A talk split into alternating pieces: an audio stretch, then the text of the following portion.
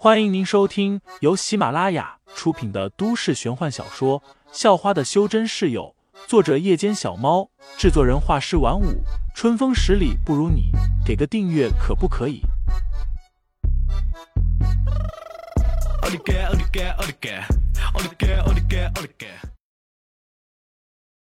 第八十二章妖族下。因为担心他们不好意思接受这么大的人情，废材又说道。开早餐店赚的钱，我们三七分账，我拿三成，你们拿七成，你们就当是给我打工的，怎么样？听到这，夫妻俩还是有些犹豫，因为他们也没那么多手艺，不会做什么早餐，也就只会做几个包子、饺子，或者包几条粽子之类的。不过一想到庄云以后还要上大学，要是继续靠着家里的几片田地，他们可能连学费都付不起，于是夫妻俩便答应了。晚饭过后，已经快天黑了，庄云却有些怀念以前的时光，又拉着废材去到了溪边，俩人一起坐在大石头上，把脚放进冰凉的溪水里泡着。嗯，突然间，废材意识到，在远处的那棵大树底下，居然也坐着一个人。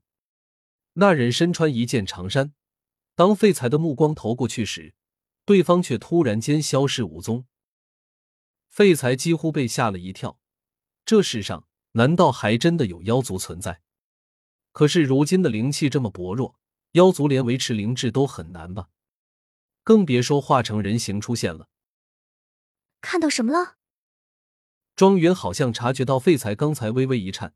此时又若有所思的看着远处那棵大树，便问道：“废材当然不敢把真相说出来，要是把庄云吓到，那就麻烦了。”“没有，就是好像看到一条蛇从草丛里面游进了小溪里。”废材笑道。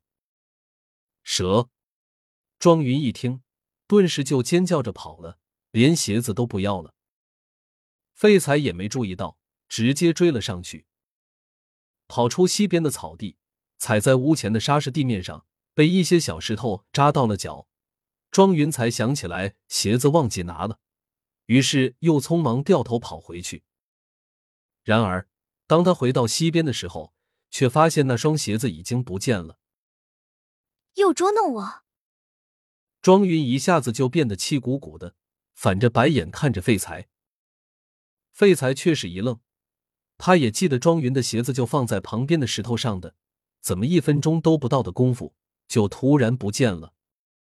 该不会是刚才那个东西吧？废材原本还以为自己看花了眼，但现在看来，那个出现在大树下的身影似乎不是他花了眼啊，是掉进小溪里被水冲走了吧？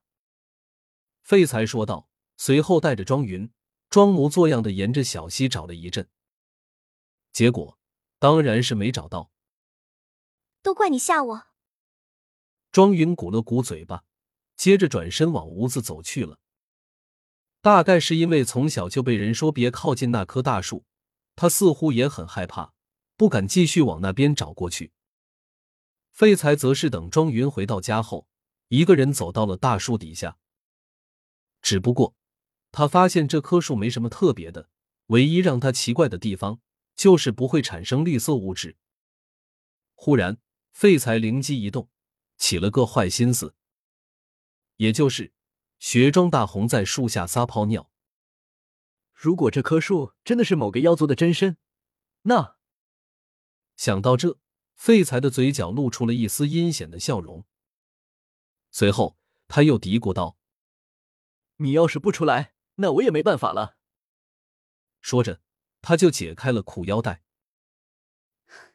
你敢！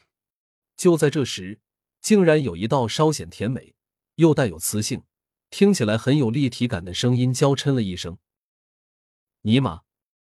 还真的被我猜中了。废材的心中一阵惊骇，这个世界上竟然还真的有妖族存在。把他的鞋子还给我，否则后果自负。”废材说道。老娘看上的东西，就从来不会还回去。那道声音说道，显得很是傲娇。别人穿过的你也要？废材问道。那道声音沉默了一阵。我扔了也不还他。废材顿时满头黑线，这个妖族怎么这么野蛮，就跟小孩子似的。我去买一双回来跟你换呢。废材说道。那你现在就去。那道声音又说道，而且听语气丝毫不像开玩笑。